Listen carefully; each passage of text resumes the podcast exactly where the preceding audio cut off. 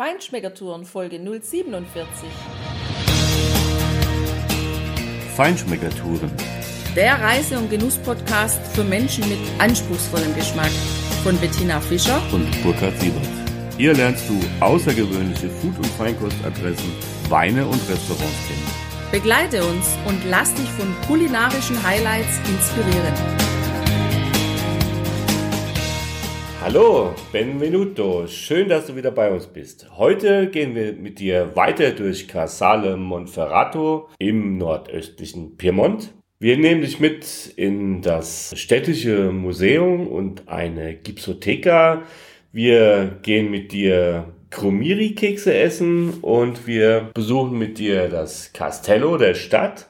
Du hörst ein kurzes Interview aus der Enoteca del Nonferrato über den berühmten Grignolino, den Rotwein dieser Region, der ausgezeichnet ist und viel mehr Beachtung finden sollte, als er bisher bekommt.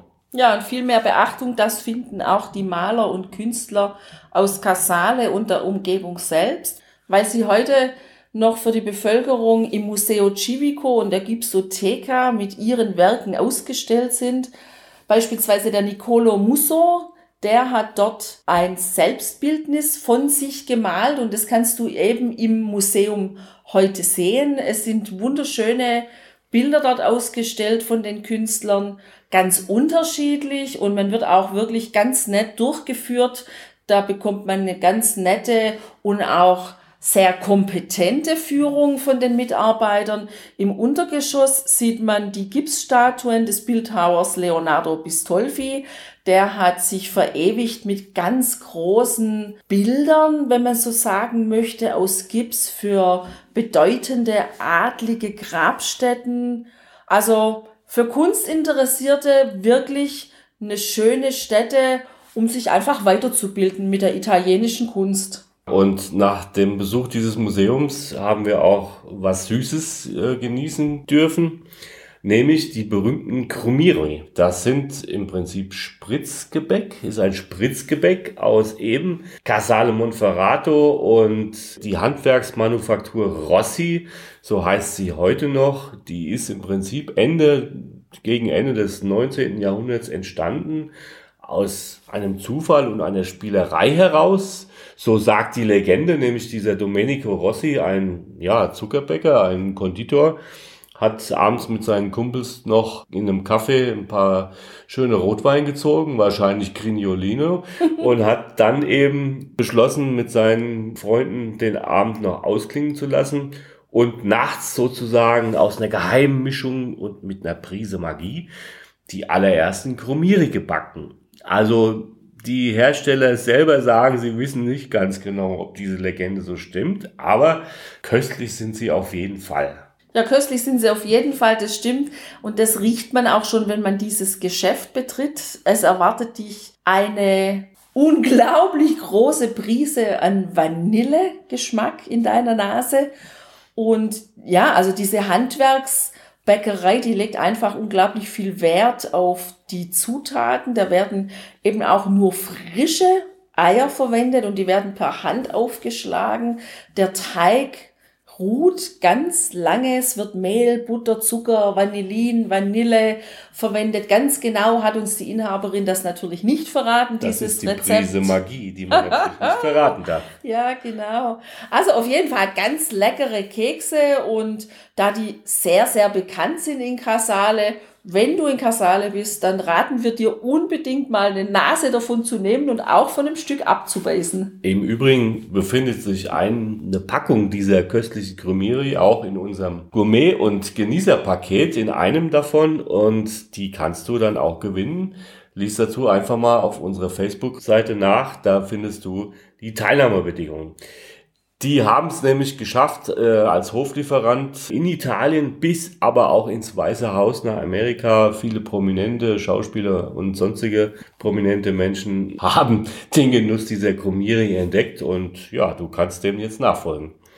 Wir sind auch natürlich ins Castello gegangen, in diese alte Festungsanlage, die am Eingang dieses Städtchens liegt und natürlich auch für die Stadt sehr wichtig war als, als Verteidigungs- und äh, Bollwerk gegen mögliche Angreifer. Du kannst dort eine Führung machen, das machen ehrenamtliche Menschen dort auch mit sehr viel Hingabe und Liebe zum Detail und zur Geschichte.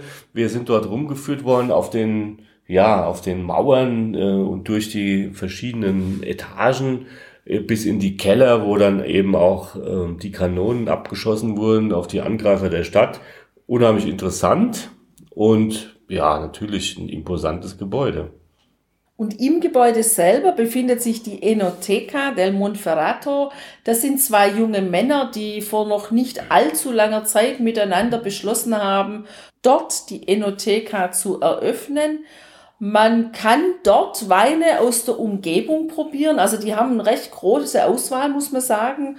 Die haben das ganz nett eingerichtet mit Tischen und Stühlen, auch die Tische so zusammengeschoben als Tafel, so dass sich wirklich wildfremde Menschen gegenüber sitzen, nebeneinander sitzen, miteinander ins Gespräch kommen können. Die bieten dort ein paar regionale Kleinigkeiten zum Essen an und drei Weine dabei. Das macht bei denen im Moment 10 Euro. Da kannst du also echt eine leckere Weinprobe machen. Kinder, haben sie uns gesagt, sind sehr herzlich willkommen, weil klar, da gibt's den großen Innenhof des Castellos und da können die Kinder wirklich in aller Ruhe Ritter, Angreifer, Verteidiger oder was weiß ich was nicht alles spielen. Und was mir auch ganz gut gefallen hat, ist, dass die in ihrer kleinen Enotheka auch Exponate von lokalen Künstlern ausstellen. Die kann man dort erwerben und sie haben noch eine kleine Auswahl an lokalen Produkten wie Honig, Reis, ein Glas Banya Kauda kann man da kaufen. Haben wir übrigens dort zum allerersten Mal gegessen.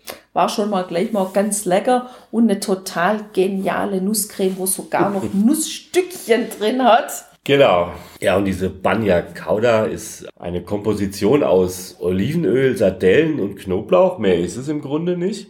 Aber ist eine, ja, ganz, ganz tolle Salsa, eine Soße für Gemüse, auch Fleisch, so gebratenem, kann ich mir das super gut vorstellen. Und wird eben auch viel hier hergestellt und gegessen.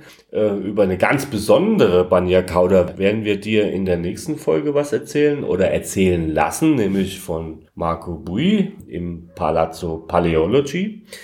Aber hier haben wir auf jeden Fall noch einen Grignolino, den ersten Grignolino unseres Lebens im Monferrato probiert. Hierzu hörst du ein paar Originaltöne von einem der beiden Jungs, die die Vinothek betreiben, zum Grignolino, um einen ersten Eindruck zu bekommen. Wir sind jetzt in der Enoteca Regionale di Monferrato im Castello angelangt und das sieht nicht nur sehr gemütlich aus, sondern auch der Wein im Glas hat eine wunderschöne Farbe ja, und wir haben Alessandro, den Sommelier hier. Und Alessandro, äh, was kannst du zu dem Wein sagen, zu dem Grignolino, der hier authentisch aus der Region ist? Can you tell us the, the speciality of this grape, Grignolino, which is origin from here? Hi, the Grignolino is a typical grapes of uh, this area. and uh, the name is like uh, Anarchic of Monferrato. It's Anarchic of Monferrato because it's a typical uh, grape. Is uh, who um, who grow only in that area.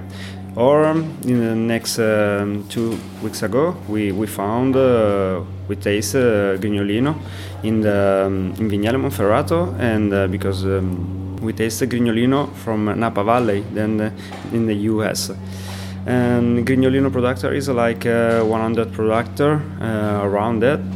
It's uh, so fantastic and so lightly wine. In the past, is the wine from uh, about the Madam, but um, it's famous uh, because uh, in uh, the Giovanni Agnelli, and every day before go to sleep, make a mix like Grignolino and champagne and ah. champagne. That is history and that is so famous.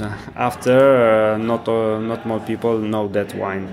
But in the last 10 years, more producers try to anyone to produce uh, that wine, and I think that is a good idea because Reconquista um, is a good good times, and uh, all people like you uh, know that wine.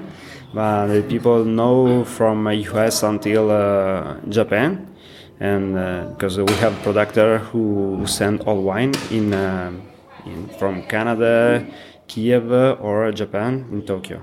Then I think is a good wine. Is a so flavor. The flavor is like red fruity, like mirtillo.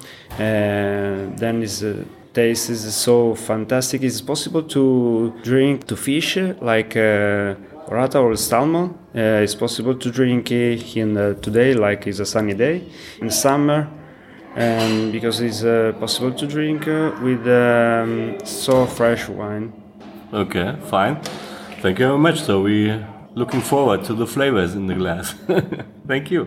Okay, danke. Ja, der Grignolino del Monferrato Casale, Jahrgang 2015, den wir da probiert haben, hat, ja, und das ist typisch für diesen Wein, ein ganz helles Rot. Also da kann man wirklich durchschauen. Ist eigentlich eher von der Farbe her wie ein Trollinger.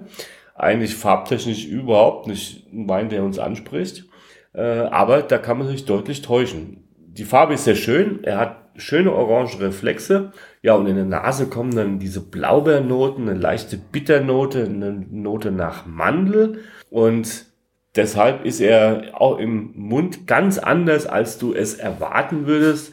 Er hat nämlich ein leichtes Tannin durchaus. Er hat ein leichtes Säurespiel im Mund, trotz seiner 14 Prozent, die er hier mitbringt. Und trotz dieser Wuchtigkeit, die er eigentlich mitbringen sollte, ist er doch eher schlank und hat eine leichte Präsenz, die aber durchaus anhält. Also ein Wein, der am Ende ganz anders kommt, als du ihn auf den ersten Blick vermuten würdest. Das Castello ist heute anders als damals, als es ein Verteidigungspunkt war, heute der Ausgangspunkt für die Freitage in Casale Monferrato, denn auf dem großen Parkplatz, auf dem man sonst immer einen Parkplatz findet unter der Woche, mhm. um die Stadt zu besuchen, findet dann der Wochenmarkt, nicht der Wochenmarkt, ja, der große Markt, ja, mhm. vielleicht doch Wochenmarkt, aber auf jeden Fall der große Markt, wo es Käse gibt, wo es Fisch gibt, wo es Fleisch, Schinken, Prosciutto, wo es Schuhe, Handtaschen, Klamotten, Tischdecken und alles, was halt auf dem italienischen Markt so angeboten wird, dann gibt. Das macht total Spaß, den zu besuchen. Wir waren dort.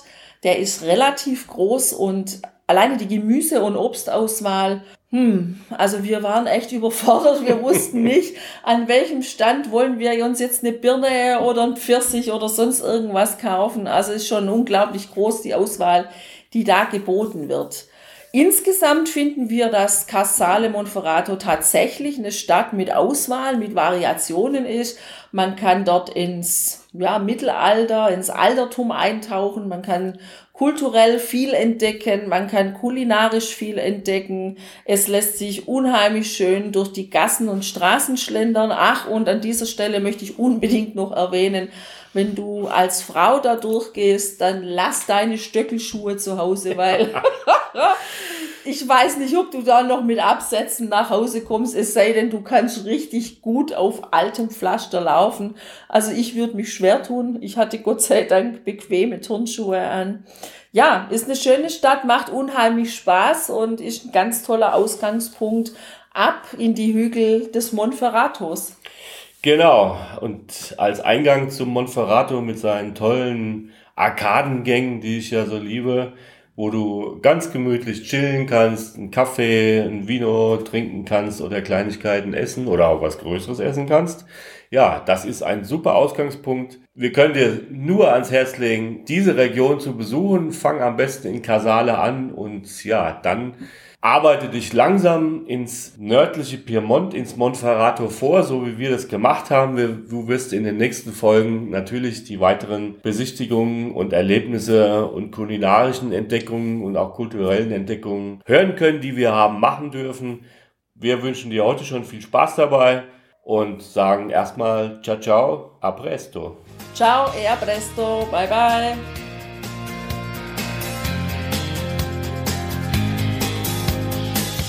Hier endet dein Genusserlebnis noch lange nicht. Komm rüber auf unsere Homepage feinschmeckertouren.de und schau dir die Bilder zu unserer Show an. Dort findest du auch wertvolle Links zu den heutigen Empfehlungen. Verpass keine Neuigkeiten mehr und trag dich am besten gleich in unseren Newsletter ein. Wir freuen uns auf deine Anregungen für weitere Episoden und einen regen Austausch mit dir. Viel Spaß beim Genießen, denn du weißt ja, wahrer Reichtum besteht nicht im Besitz, sondern im Genuss. Deine Feinschmecker Guides Bettina und Burkhard.